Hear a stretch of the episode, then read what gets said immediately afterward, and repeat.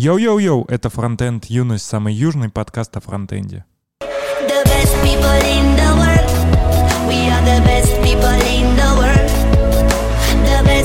in the world.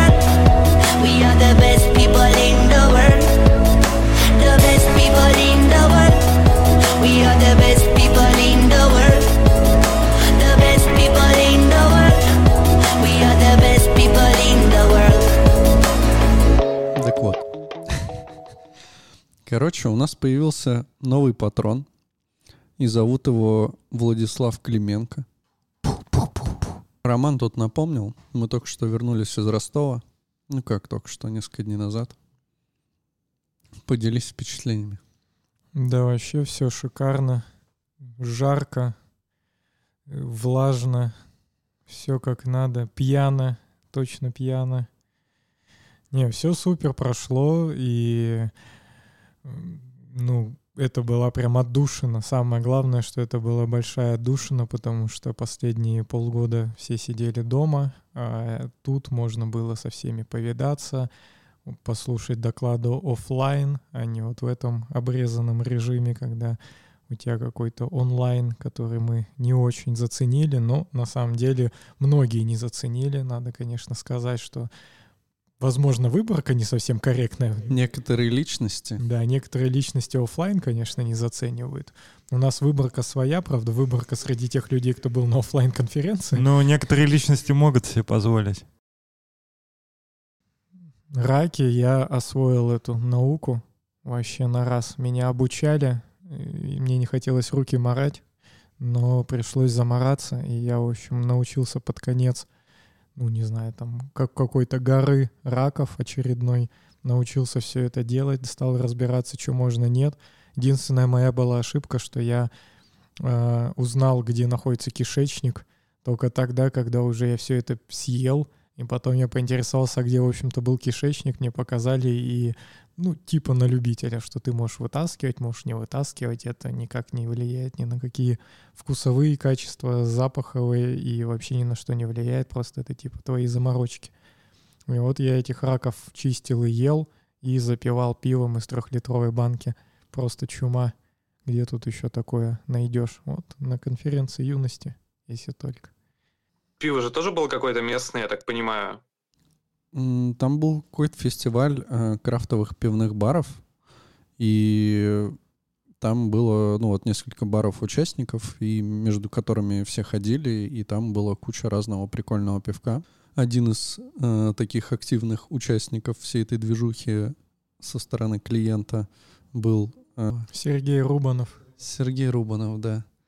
Вот, мы с ним там пообщались. И, конечно же, я думаю, что стоит отдельно поблагодарить э, Виктора Вершанского, с которым мы там очень много тусовались. И он нам там много чего помогал, показывал, возил нас по городу, показывал всякие экскурсии и так далее. И было прям вообще очень круто. Пацаны там окунули свои бледные тела в дон мимо про- проплывающих барж. Ну, то есть вот у нас в Петербурге ты можешь наблюдать баржи только, в общем-то, по ночам, там в течение скольки там месяцев, месяцев восьми, наверное, длится навигационный период. Ты можешь их видеть ночью, как они все плывут, а тут они по дому плывут безостановочно во всех направлениях, не могут разъехаться из-за того, что там всякие рыбак- рыбаки им мешают. Поэтому, да, э, впечатлений много. Саня сходил даже в туалет монашек. Да, да, это я, кстати, это был, как он, монастырь, да? Или ну, какой-то такое. монастырь, казачий монастырь, по-моему, назывался. Да, да. Я зашел там в сортир, и это была ужасная ошибка. Почему? Ну, там просто антисанитария полнейшая. Вообще туда заходишь, думаешь, бля, вообще, что происходит здесь? Там, ну, короче, я отвык, например, от кусков мыла, которое лежит, ну, типа, знаешь, одно на всех такое. Стертая уже такая, да. Да. Волосатая. Но оно не волосатое. Кстати, забавно, что э, сегодня мы смотрели видос, который ты, Саня, скинул, который Рома не смонтировал, э, про то, как мы ездили в Минск. Это было уже очень давно, и Рома там тоже про баржи затирал. Да-да-да, не тоже посмотрел? хотел об этом. Нет, я работал.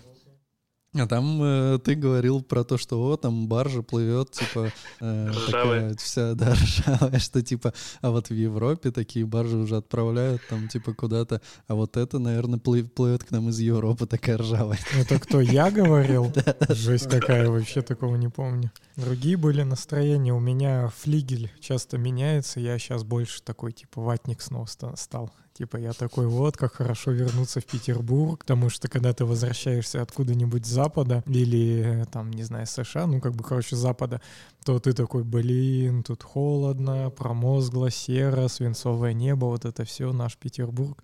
А когда ты возвращаешься из другой России, да, из другой части России, то ты всегда понимаешь, что, конечно, везде хорошо в России, ничего не будем говорить, везде своя культура, многообразие, но у нас, да, родной, конечно, Петербург, и его У очень... тебя Сургут родной. Нет, То наехали я здесь. считаю, что это все не так. А я Хо- считаю, Хотя я там встретил чувака, который я его Да, прям да, да. осадил на весь вечер, э, который ездит из Новороссийска в Сургут в командировке, и он там прям вообще тащится и говорит, что супер крутой город, богатый там, и все вообще офигенно и круто, и снег хрустит под ногами, и вот это все. Ну, короче, да.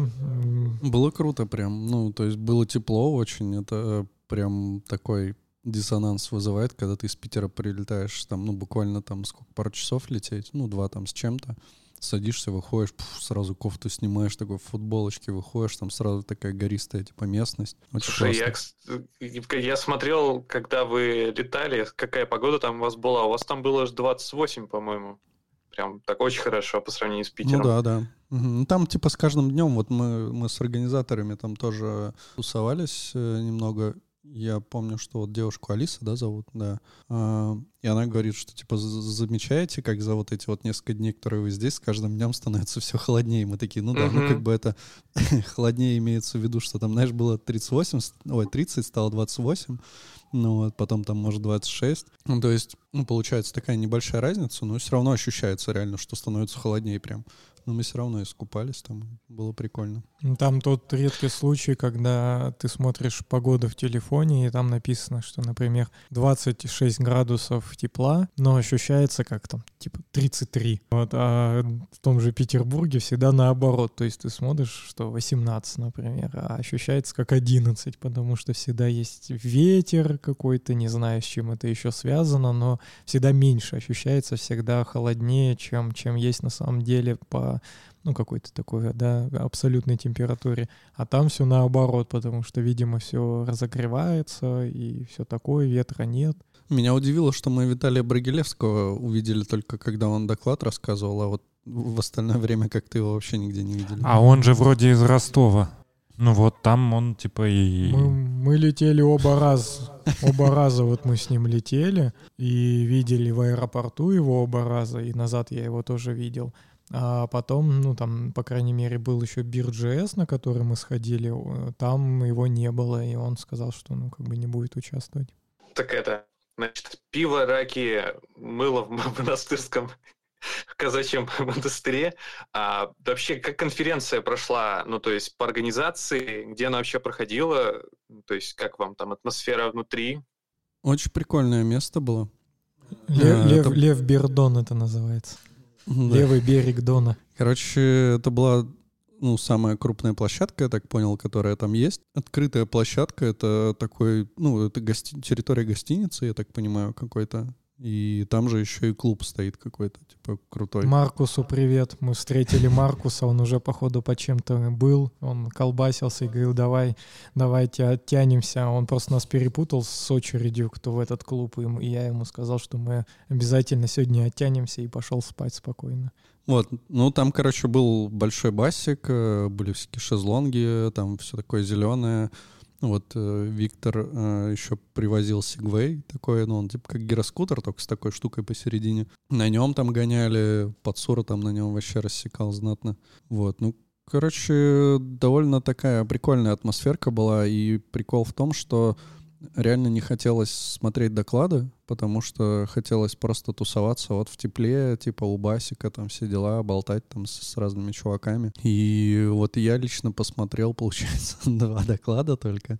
Это Ромин и Пацура. Ну, просто, просто чтобы поддержать, как бы. Я, получается, вообще только один. Пацурин — и краем уха я еще слушал доклад, который был передо мной про WebRTC. И, в общем-то, наверное, и все. Хотя, в принципе, ну не то, что мы там планировали больше, но минимум у нас там всяких знакомых было больше, кто выступал. Тот же Брагилевский, тот же э, Антон. Ну, Рубанов, вот, кстати, я не помню, выступал или нет тот же угу. Витя, ну то есть очень много было людей, кто выступал, и мы их э, всех знали, но вот, к сожалению, да, как-то мы прям быстро день так прошел, то есть как- угу. как-то мы в какой-то попали в такой поток, и мы просто в нем находились, получали удовольствие и все. Да, но вот э, две мысли, которые хотелось бы сказать. Первое — это то, что когда выйдут э, док, ну, записи докладов, они выйдут, э, пудов стоит посмотреть, потому что там было прям ну, довольно много интересных докладов. Э, я просто как-то видел, где-то кто-то скидывал презентажки, и прям, ну, короче, реально стоит посмотреть, последите вот за R&D Тех, когда они выложат видосы. И второе — это то, что Вадим и Алиса они прям очень крутую штуку замутили.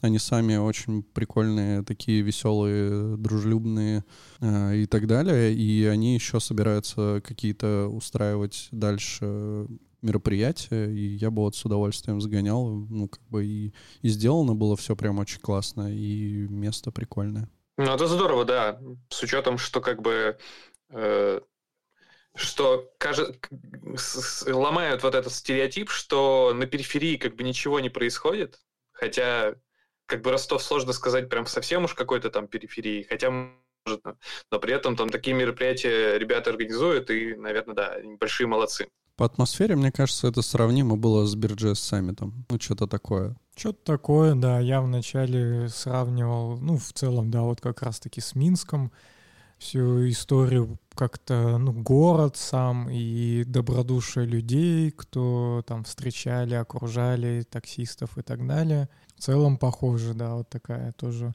расслабленная атмосфера и, ну, не знаю, да, такой прям праздник, все, все слетаются. Ну, прям чувствовалось, что это не метап там на максималках или что-то такое, как можно было бы ожидать, что на, на периферии конференции называют, что в нашем понятии, например, метап. Ну, могло бы такое что-нибудь быть. Нет, вполне, вполне прям конференция с атмосферой конференции, с, с уровнем докладов, наверное, большинства. Э, прям тоже такого кон конференцного уровня. И, ну, прям, да, все, все, все на уровне, все круто. Э, раз мы говорим про конференции, давайте расскажем. Скоро же будет э, Frontend Live, да, это, короче, Frontend Conf э, в онлайне. Штука в том, что они решили два дня конфы открыть полностью для всех бесплатно. Э, будет это 25 и 26 сентября. Вот, можно просто зайти и зарегаться. Ссылочку мы вам приложим. Вот, э, наверняка там будут интересные доклады. У меня, мне тут, у меня есть расписание, но тут довольно много докладов, и сложно сейчас, короче, что-то такое выбрать. Я заранее не ознакомился. Но вот, э, если вам нужны какие-то интересные знания, подключайтесь, смотрите. И вы еще боитесь вылезать из квартир? Мы, то, пожалуйста, да.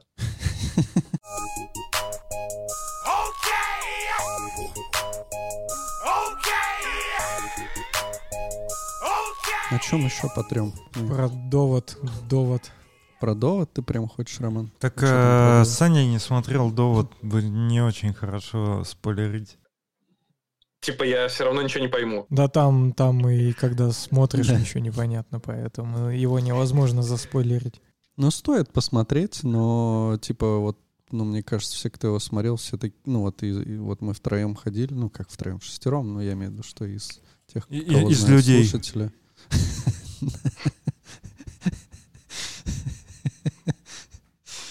Um, Вот. Э, в общем, все пришли, по-моему, ко мнению, что, типа, второй раз смотреть его не хочется. Хотя я видел в Твиттере мнение, что, типа, надо обязательно смотреть два раза, потому что один раз ты можешь, типа, насладиться всем видом типа картинки, а второй ты типа будешь вникать в суть э, того, как это происходит там все. Да нет, я сразу Мгм. понимал, что я хочу два М- можно обсудить фильм, фильм «Ирландец». Ирландец, норм тема.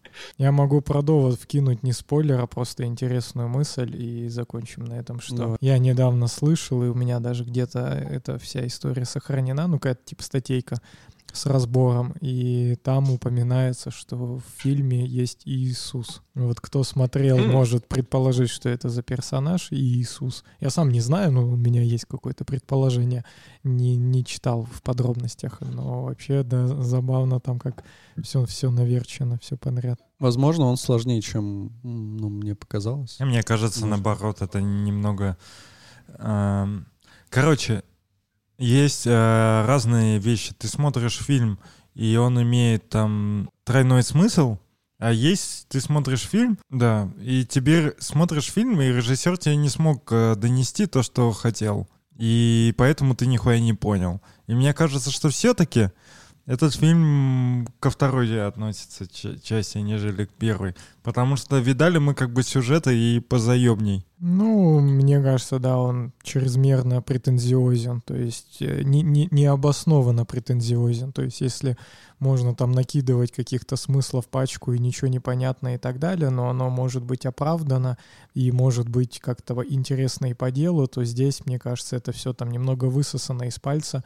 Очень многие какие-то слова, которые заумные произносятся, типа Я- там ма- Энтропия. да, Манхэттенский проект, Оппенгеймер, там и это все типа вот Синдром дедушки. Бля, меня просто бесило. Синдром дедушки нахер. просто кинуть как бы в тебя этими словами, ничем не, не подвязывать. Это, конечно, мне кажется, да, играет против него. Ну, Потому типа, что вон Матри- Матрица, там тоже типа была новая концепция, все дела.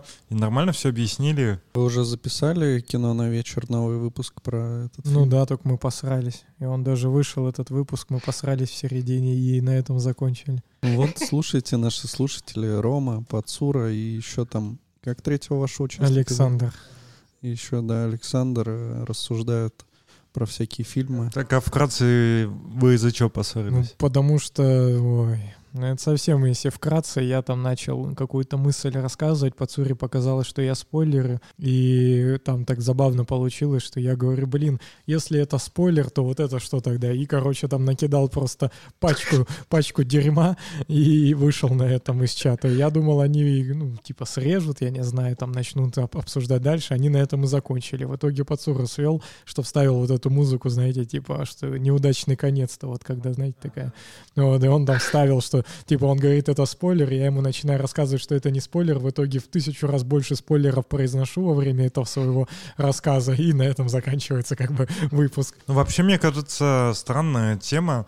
А, Если вы обсуждаете фильм, то нормально, что он со спойлерами, ну, обсуждение. Ну так Почему там нет? и не было спойлеров, то есть спойлер, в моем понимании, это когда ты прям ну вот просто жир какой-то, прям конкретный, там, не знаю, сюжетный какой-то ход говоришь. Ну, вообще, мне кажется, что все равно, ну, когда ты обсуждаешь фильм, ты... Типа, а почему главный герой там э, вел себя так, хотя, типа, это нелогично. И ты начинаешь как бы разруливать фильм, и в итоге ты все равно его проговариваешь. Короче, смотрите, слушайте подкаст «Кино на вечер». Там все, все заспойлерил Роман. А мы когда с Аней начнем подкаст «Влажный пол» писать уже? Ну, у нас есть студия, смотри, у нас все для этого есть. Можно начинать. Один- Можно в четверг. утром Только один, конечно. один вечер в неделю занято, все остальное, хоть еще шесть подкастов можно делать. Так мы можем утром писать? Надо гостя Можно под- сразу звать. Влажно. Юность лейбл. Ну, Юность продакшн представляет. Ну вот п- п- по Цуру пацан.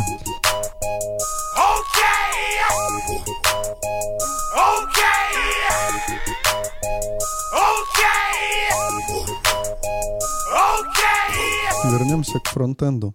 Я тут э, недавно соскочил с иглы Styleguidist а и хотел об этом поведать. Тут у нас сложилась такая ситуация, что мы с моим коллегой э, подумали, что было бы классно, если бы в Styleguidist е был какой-нибудь плагинчик, чтобы можно было, допустим, props ы типа менять прямо на ходу. А я стал гуглить и сразу нагуглил React Cosmos и вспомнил, что мы там выпусков 50 назад, наверное, или там 100 про него как-то говорили. И помню, что типа ничем он нам особо не запомнился. И в итоге э, я его поставил, запустил и увидел очень прикольную тему. Они, короче, э, во-первых, они тебе ну, дают хуки специальные. То есть вообще в чем э, концептуальное отличие? Я не знаю, конечно, может быть, в Style Guide тоже так можно, но, по-моему, нельзя. В Style Guide ты примеры все пишешь в э, Markdown. И то есть ты теряешь типа какую-то возможность валидации, типизации и всего остального. Ну, там TypeScript там стопудов в Markdown нет. И, ну, это как бы немного напрягало, а плюс э, ну, я вот словил, что реально там какие-то были проблемы, уже код, который давно не работает, он как бы отлично из Markdown парсится в React там, и все шикарно. Вот. э, Первое, ну, то есть в космосе можно писать нормальные React-компоненты, примеры. У тебя нет там особо никакого бойлерплейта, кроме того, что ты сам React импортишь и возвращаешь сам компонент. Ну и компонент тоже импорт. Вот, то есть бойлерплейта минимум, плюс э, библиотека еще там есть, которая, ну вот встроенная в этот космос, да, которая предоставляет тебе два хука. Это типа use select и use value. Короче, по сути, ну, практически все можно обернуть в эти два хука. То есть, если у тебя есть какие-то пропсы с каким-то значением или с каким-то выбором между разными значениями, ты можешь с помощью этих двух хуков, в принципе, все описать. И получается довольно мало кода, и очень круто, что ты можешь сразу, там, показав один какой-то вариант э, компонента, дать выбор, э, там, допустим, твоему дизайнеру или там кому, ну, не- неважно, кто будет этим пользоваться, разработчику, сразу посмотреть, как этот э, компонент работает в разных э, вариациях пропсов, там, которые можно там менять. Вот. Меня это очень порадовало. Я по-бырому перенес все компоненты из стайлгайдиста в React Cosmos и, скорее И всего... все сломалось, не ври людям. Ну, там есть с webpack ом проблемка, но это лично моя проблема, потому что я миллион лет уже вообще не ковырялся в этих конфигах webpack а. Я вроде нашел там, в чем проблема. Но это, это появилось, когда я начал э, делать build и ну, DTS генерировать для библиотеки. До этого-то все нормально собиралось. Вот. Просто мы не будем, как э, другие товарищи, которые на... Как это Пиздеть называется? не будем, короче. Да, это называется пиздеть. Да, ну, а так, ну, типа, никаких проблем, если как вы дружите там с веб-паком, если у вас на нем все, все работает, то перенести вообще не проблема. Вот. Плюс там можно, типа, сразу смотреть, как это выглядит на мобилках, там, типа, зашивать всякие размеры экранов. Не знаю, короче, меня прям порадовала эта штука. Единственное, вот что я заметил, кстати, что, походу, нет каких-то экземплов, ну, в смысле, как это выглядит в коде, э, потому что в StyleGuide ты можешь еще посмотреть э, описание пропсов и э, как, какой код ты в итоге написал. Но там можно нажать, и он тебе сразу в VS Code типа откроет файл. Так что, ну, не знаю. Мне показалась довольно удобная штука, намного э, выглядит современнее, чем StyleGuideist, и, и, ну, из коробки, и работает довольно прикольно. Ну, ты, кстати, не прав, что там с TypeScript все плохо, потому что я вот сейчас что-то подумал, что там есть енамчики и вся эта херня. Вот как раз когда ты открываешь пропсы, Не есть, но у тебя нет... Это да, не, я про то, что ты, когда в Markdown пишешь свой example, ты можешь передавать в компонент все, что угодно. Если оно вообще скомпилится, как бы, то оно заработает. Но ты можешь, по сути, любое дерьмо в пропсы передавать, как бы, и если TypeScript это хотя бы просто скомпилирует, то оно заработает. там же еще есть э, MDX формат. Я ну, не уверен, что в StyleGuide он есть, но вообще есть типа MDX, когда ты в Markdown можешь писать JSX, и все это как бы там переваривается. Но ты здесь можешь писать в Markdown JSX, и он, в принципе, даже каким-то образом подсвечивается нормально, ну, наверное, потому что это типа а HTML. Короче, ну, у тебя нет никакой валидации, у тебя нет линтера, ну, может быть, можно, кто-то прикручивает в Markdown линтер, но я, конечно, сильно сомневаюсь. И у тебя нет никакой проверки типов. Ты можешь их использовать, но они чекаются как бы. Ты можешь просто заюзать компонент, передать ему пропс, который там типа в Янаме, но этого Янама уже не существует, там и так далее. Ну, короче, можно любого дерьма навертеть. Я это как бы словил, то есть можешь не передавать обязательные пропсы, они- он тоже скомпилит.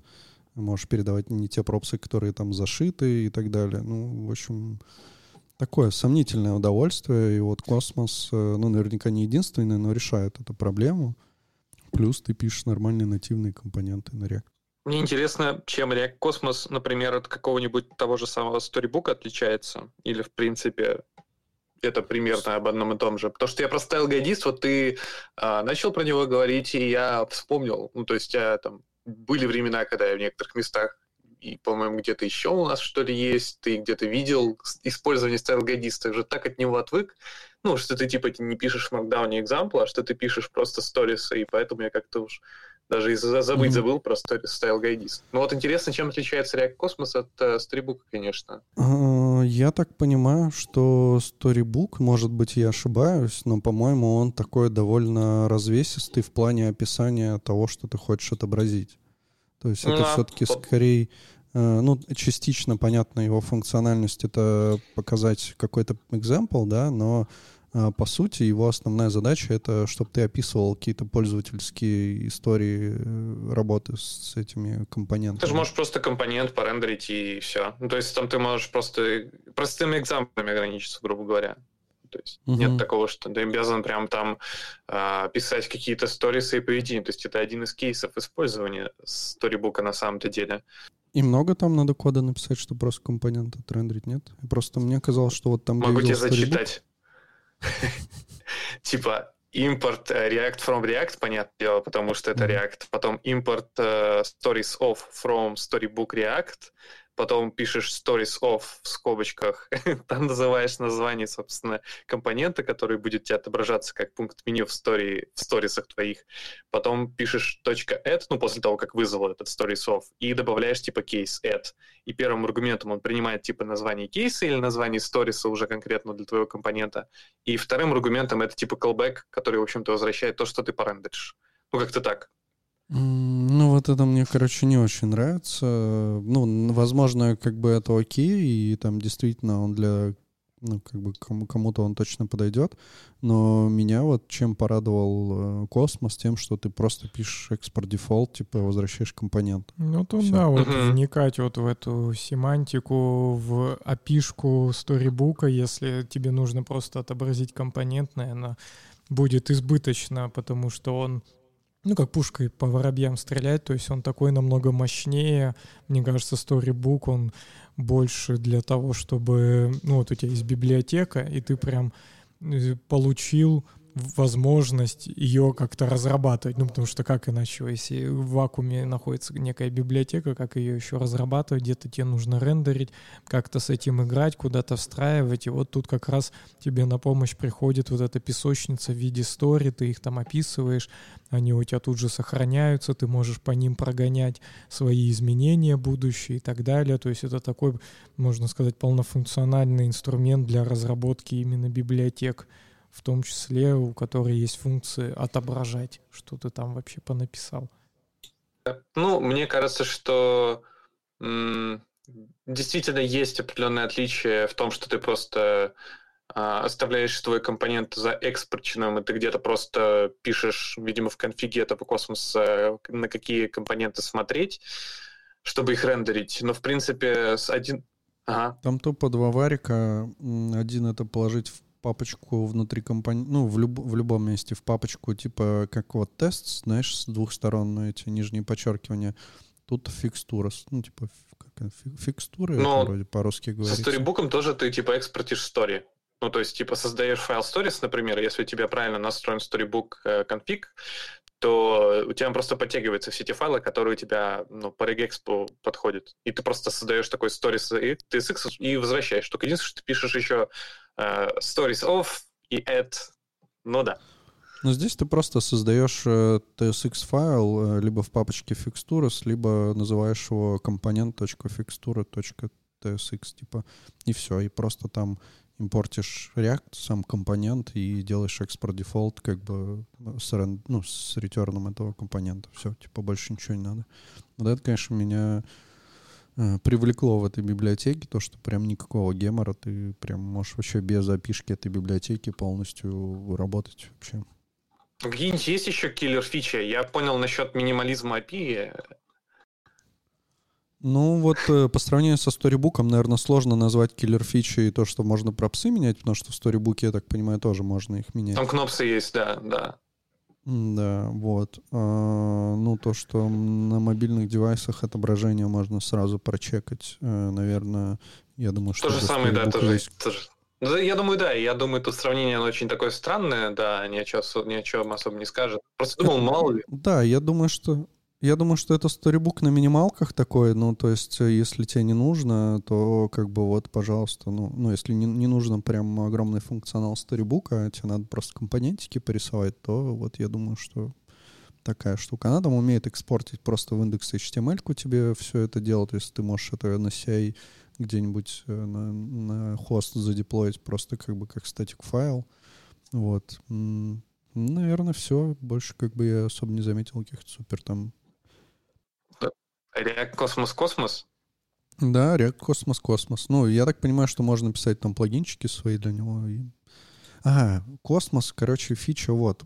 А, Не знаю, Styleguidist умеет так или не умеет, но ну, props ы там в Styleguidist е ты сам описываешь, или он сам их парсит и тебе отображает все варианты? Вроде парсят сам. Я просто не, не такое не на своем проекте типа не использую, но кажется, что такой addon существует. Ну да, но это, кажется, knobs вроде и есть. Короче, здесь ты можешь просто э, взять, вот даже у меня есть сложные компоненты, в которые приходят массивы э, объектов, в которых там есть всякие значения, и он распарсивает это все тебе вот в пропсы, Мгм. и ты прям э, сбоку у тебя как такой джесный объектик, ну, это как бы все по желанию. Вот, э, объектик э, с массивом объектов, в котором ты можешь, типа, любой проп, ну, лю- любое, любую часть этого твоего пропса поменять э, на что хочешь. То есть он булевый распарсивает сразу, типа, в тыкалку true false, там, текстовый в текст, там еще что-то. Ну, короче, прям все, что тебе надо, это просто экспортнуть. Единственное, что я так понял, не как дефолтный, а там... Точнее, как дефолтный, но не как единственный компонент, а ты можешь несколько компонентов типа на одной странице разместить в таким списком. Мгм. И вот если ты так делаешь, он тебе вообще автоматом сразу распарсивает все пропсы и прям по максимуму пытается все дать изменить. Парсит Вот он это, единственное, наверное, такое. парсит он это средствами TypeScript, Хороший вопрос, конечно. Я так понимаю, что... ну типа он, ну он понимает типы же, правильно? Да-да-да, он понимает типы э, пропсов, он понимает, ну как, он, по крайней мере, различает булевые и текстовые штуки. Ну, в общем, внутри объектов, да, он все, понимает. Чем он там это парсит, я не могу сказать, конечно, сходу. Но вот, умеет как-то это делать.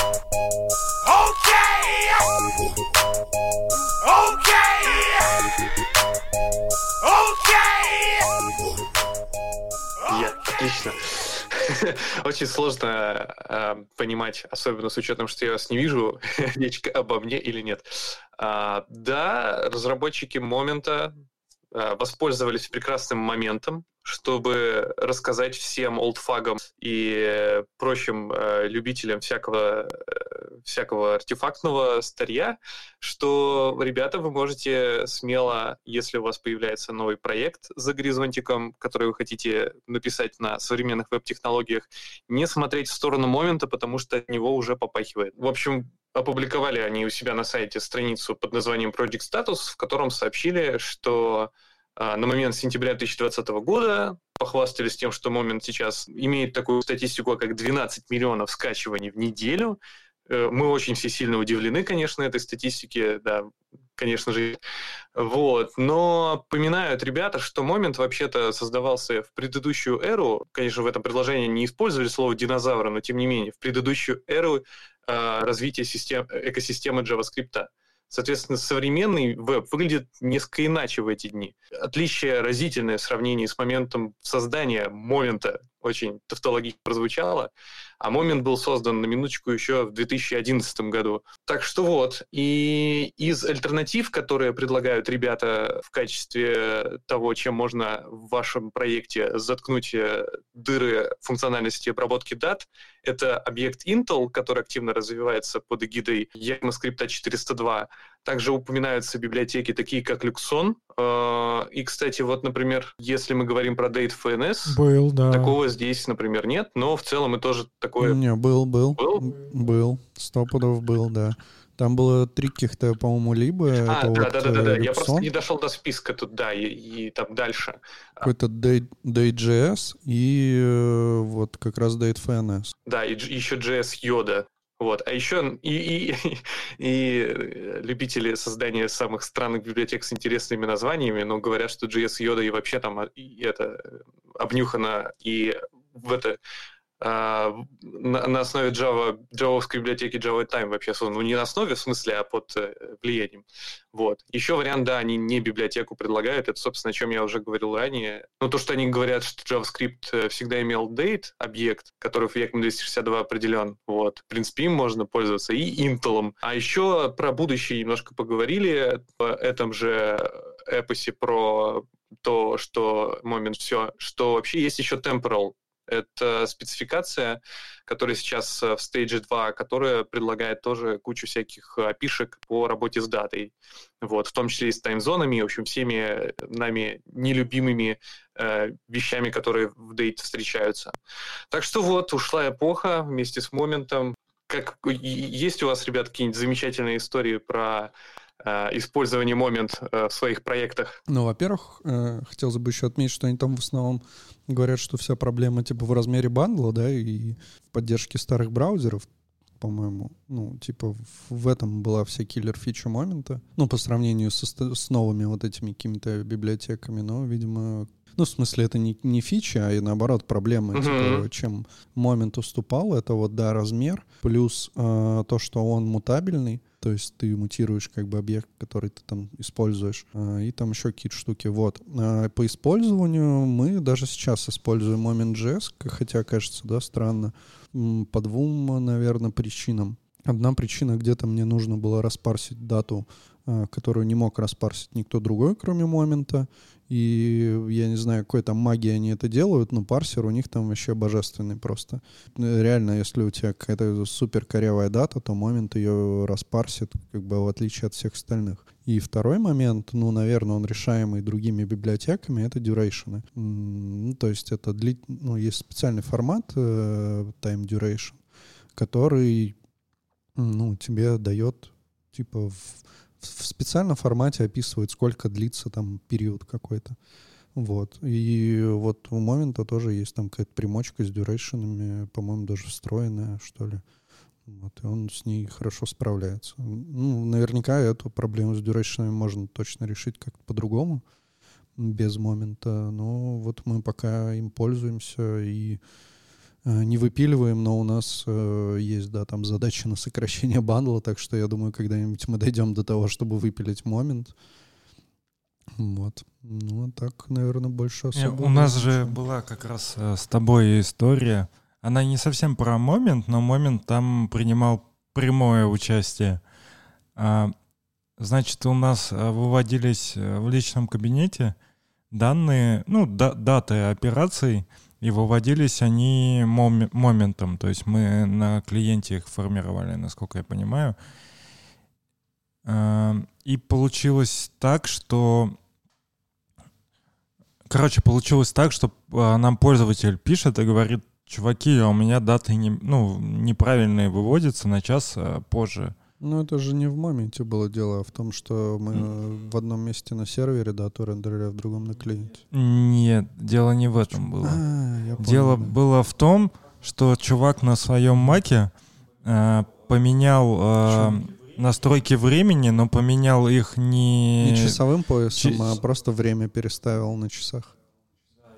Да, и получалось, что браузер, а, когда у него спрашивали, ну, время, ну, короче, браузер все это делает через системные настройки, а время показывается типа другое, и в итоге там все разошлось. И мы, мы на самом деле очень долго с этим ебались. Но мы, конечно, не занимались все время этим, но вот там периодически всплывал этот вопрос, у нас этот вопрос, мы там какие-то логи запрашивали, еще что-то у пользователя запрашивали. В конце концов мы пришли к тому, что типа этот чувак не прав. Тот редкий случай, когда все-таки чувак, который юзает твой сайт, он не прав, да? Да-да-да, но просто реально, насколько часто бывает, что э, пользователь не прав. Обычно, да, пользователь может сделать что-то необычное, но, по идее, ты должен быть к этому готов. Но на самом деле, вот как мы сейчас поняли, есть э, все-таки часть, ну, короче, есть... Э, а все равно мне это сводить, поэтому похуям. Короче, есть круг проблем, которые ты не, ну, не как из э, веба, как Рома говорил, веб к этому еще не готов. Веб не готов к тому, что ты руками часы переставляешь на компьютере. Ну, наверное, как-то можно же получить прям время-время. Ну, короче, да, действительно, если у вас такой пользователь попадется, это может быть проблемкой.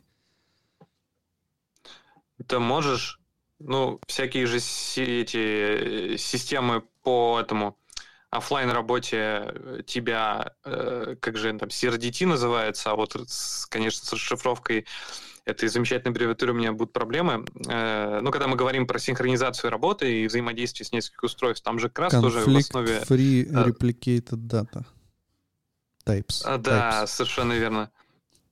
Вот. И там же как раз, по-моему, в основе этого такого ну, механизма взаимодействия является то, что ты синхронизируешь сервером времени, и, ну, время, и сам ее там посчитываешь. Вот. Типа как один из вариантов. Что у тебя как бы сервер это точно как бы такой источник правды хороший. Вот. На самом деле, нужно... самый простой вариант, вот если бы я бы делал свой стартап, ты даешь пользователю выбрать регион, и все, и не ебешься. На сервере формируешь данные, и Пользовать, ну, по пользовательскому региону из профиля, и все, и к хуям его. Ну, типа, на клиенте это очень опасно все делать. Ты, короче, должен данные формировать на той стороне, где ты полностью отвечаешь за них, где у тебя не будет сюрпризов. Где ну, если мы говорим про CRDT, сюрпризы там всегда возникают, потому что у тебя не всегда есть связь с тем местом, э, которое ты считаешь надежным. Вот. А вы бы, кстати, хотели, вот если бы вам бы офер кинули в Google Docs разрабатывать, например, Google таблицы? Мне кажется, прикольно. Только, только, бы. только мой офис, только мой офис. Прикольная тема. Мы у себя в проекте делали, ну, прям, ну, жалкое подобие. Ну, в смысле, нам не надо было э, такого функционала, нам надо было сделать огромную табличку, которая скроллится там во все стороны быстро и все ячейки редактируемые. И было, да, интересно, конечно, на реакте такое делать, потому что React не сильно приспособен для таких вещей. Ну, в том плане, что там надо уже реально думать о том, как ты и что пишешь, потому что если ты не думаешь, то все начинает очень быстро лагать. Но мне кажется, там точно не на реакте. Там макс максимум на ангуляре, то сомневаюсь. Так, но вообще, по поводу больших каких-то списков и прочих, все-таки, ну, э, там так как часто все эти проблемы иногда решают, что, в принципе, возникают все равно какие-то такие абстракции, которые позволяют тебе, типа, заюзать. Ну, думать, конечно, когда юзаешь, но в целом как бы более-менее декларативно использовать всякие... Ну, вот React Native есть там плоские списки, в вебе есть всякие виртуализированные списки, но это, конечно, больше про списки, не про таблицы в целом, да. Но и про то, что как бы все равно это React, э, в принципе, позволяет. Есть такой инструментарий, когда какие-то делаешь вещи, которые вроде, ну, обычно должны быть довольно тяжелые, особенно если мы говорим про веб, но все равно там более-менее что-то продумано. Вот. На самом так. деле, мне вот в Google Docs, ну, в Google таблицах очень нравится, что там можно писать свои функции на JavaScript.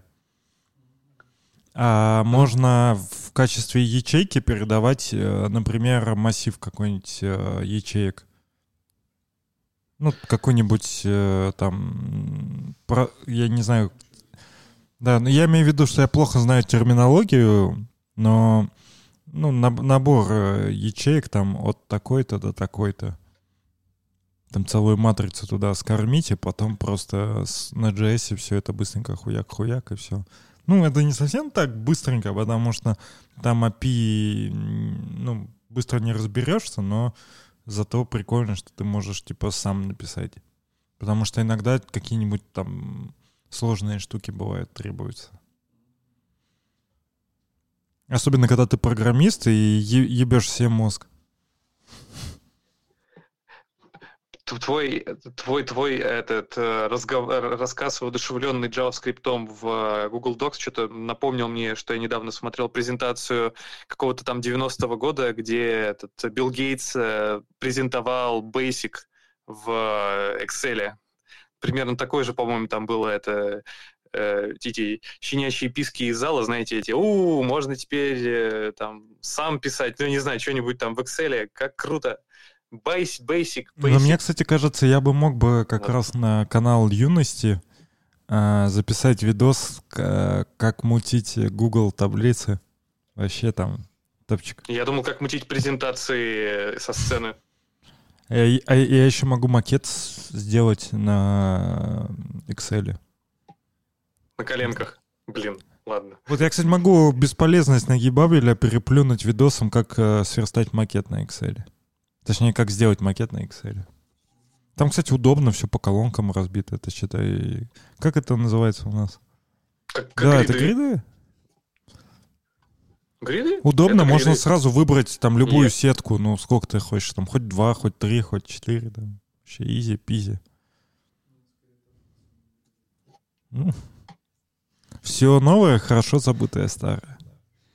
Гриды попри... Я, кстати, в последнее время пользуюсь гридами вместо флексбокса и понимаю, что это реально намного лучше. Короче, А Саня-то у нас верстунишка. ну да, бывает. Опа, Саня отвалился. Ты так э, сказал, как будто, знаешь, там что-то такое случилось, как будто мы там... Мы его потеряли. С нами? Да, он с нами. Ну, так и было, да, мы тебя потеряли немножко. Саня? Не знаю почему. Ты с нами? Так, все, Да. установили. Все, я вернулся. Да, да. Могу селфи сделать, что я вернулся.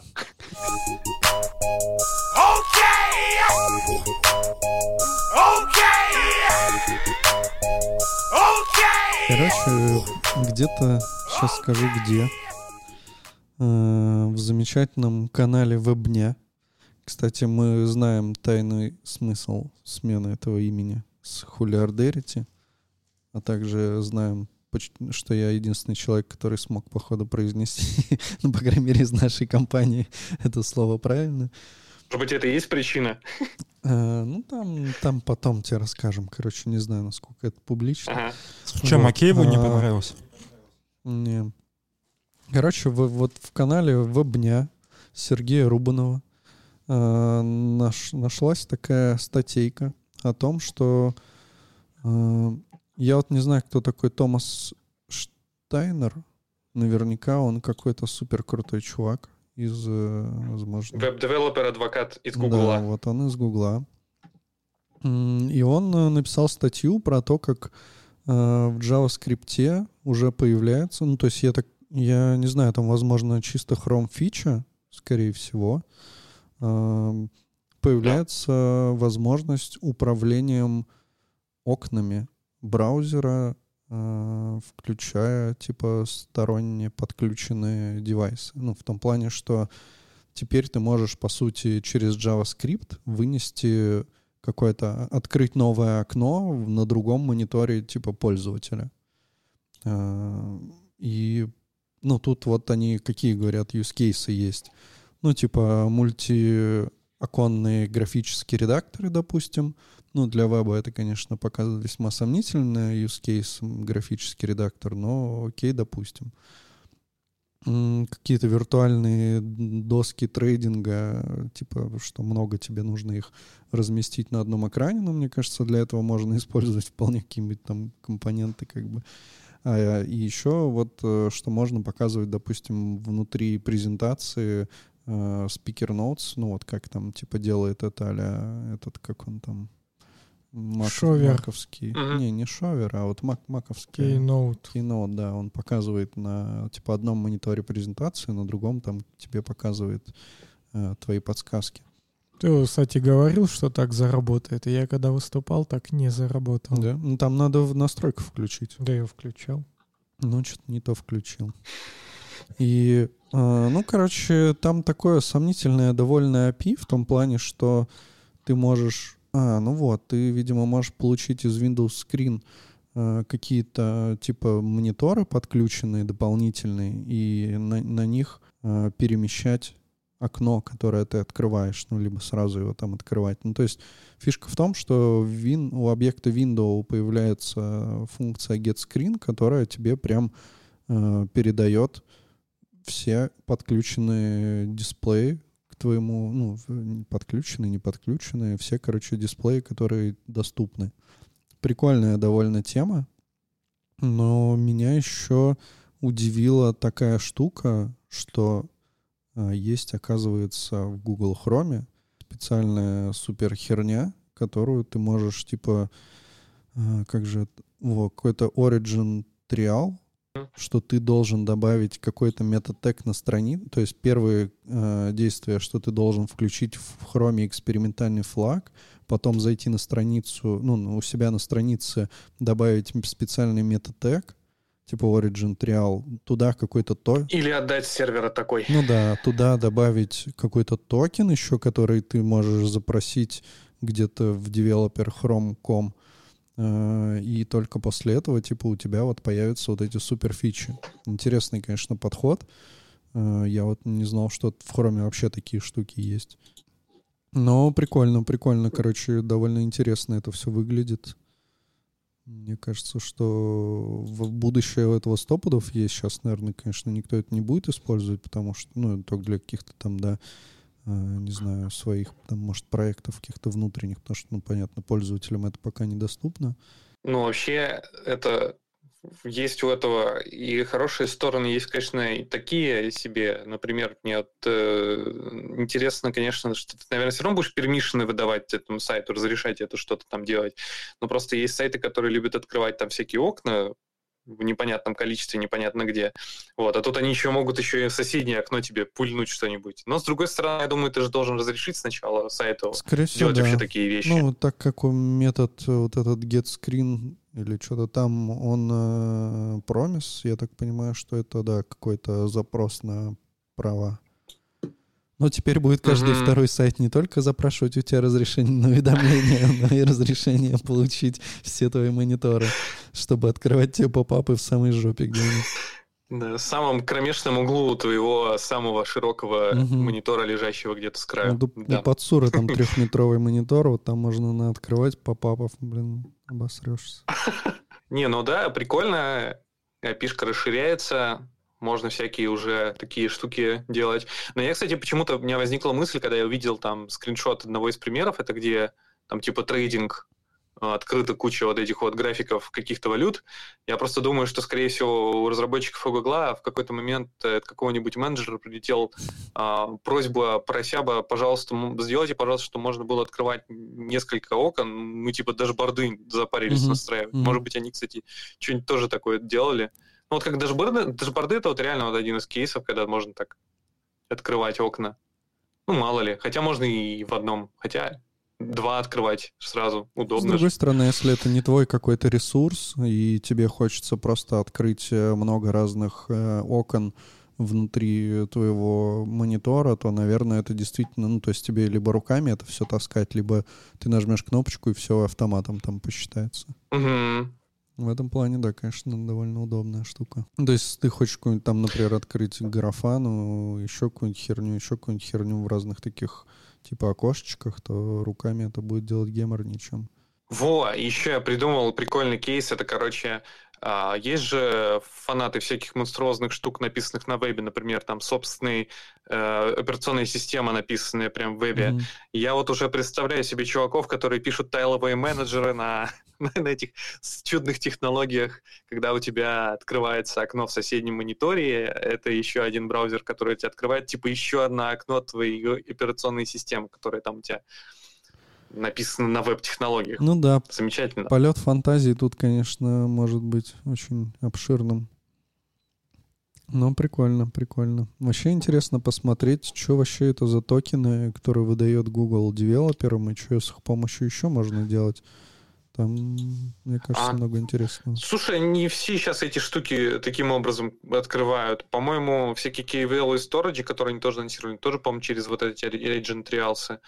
Я так думаю, что они как бы вроде с одной стороны и пытаются понять, насколько это нужно разработчикам по этим реквестам, видимо. Ну, что-то типа того, какой-то статус, что ли, собирают они, скорее всего, с этих три- триалов.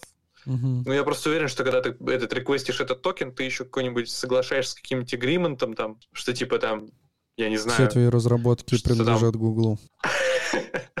это самым маленьким шрифтом в самом конце, да. А, да-да-да-да. Э, Ты, короче, когда реквестишь этот токен для своего сайта, э, у тебя открывается окно с помощью этого API, и оно открывается в самом дальнем углу, и ты, типа, там как раз пунктик про, Мгм. про передачу а, твоего кода Google.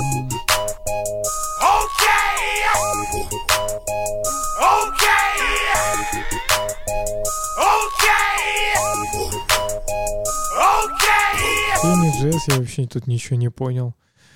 Какая-то библиотека для использования в сравнительных операциях, скажем так.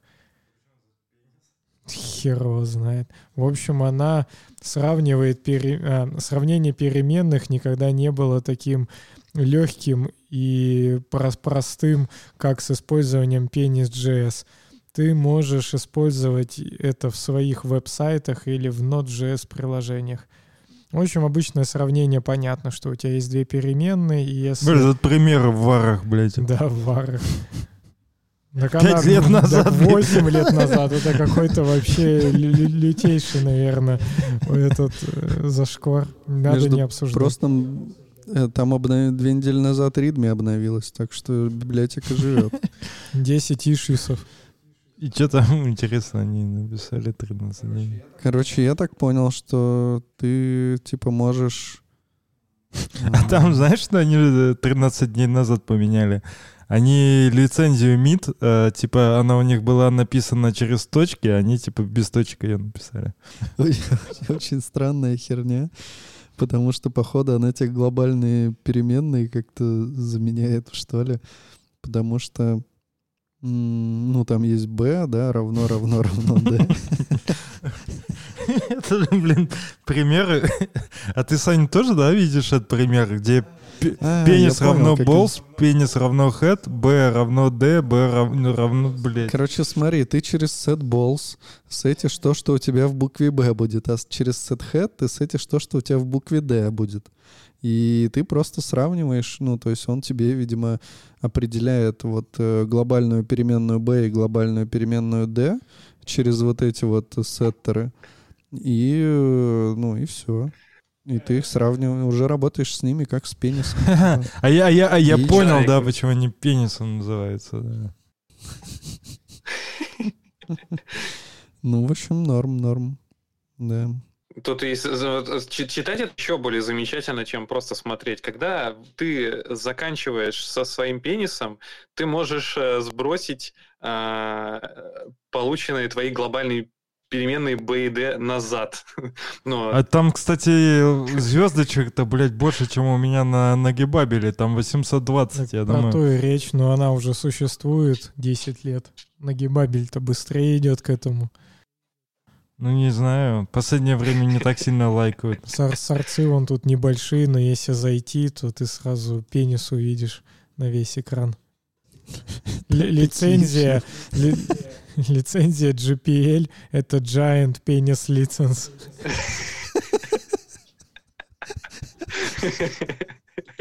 А что, такая есть?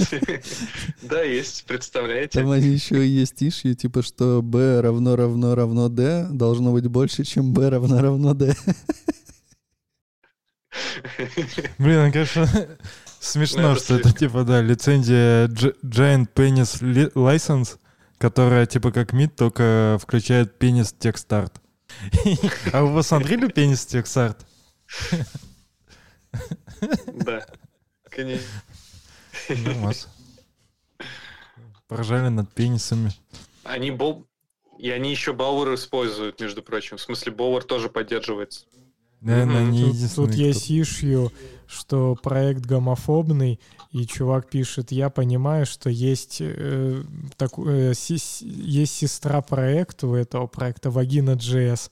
Да, и поэтому этот проект гомофобный, ну потому что есть типа пенис JS и вагина JS, а других возможностей, вариаций у тебя как бы нету. И чувак предлагает создать SJS и Mouse.js, чтобы, ну типа, было разнообразие, и он не был гомофобным.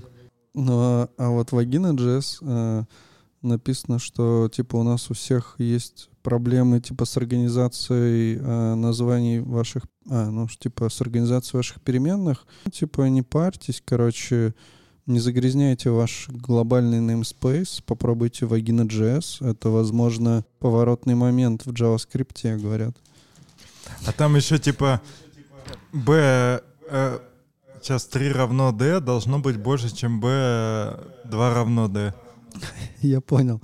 Вагина JS это, короче, просто э, ты определяешь объект, э, ну, в свою переменную называешь вагина, э, определяешь ее, ей объект, и все, все дерьмо, которое ты не, не знаешь, как назвать, складываешь туда.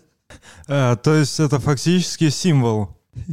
Та же самая лицензия, но вообще это тот же самый чувак. Это вот этот Эдан Кван лепит. Бля, надо с ним посотрудничать.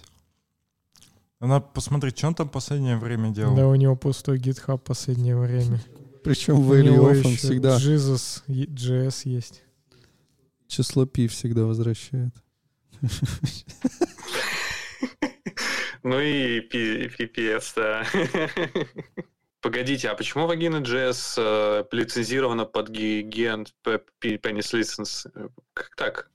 А у него все под ген пенис лайсенс. У него, вот, например, есть какой-то Quick Loader.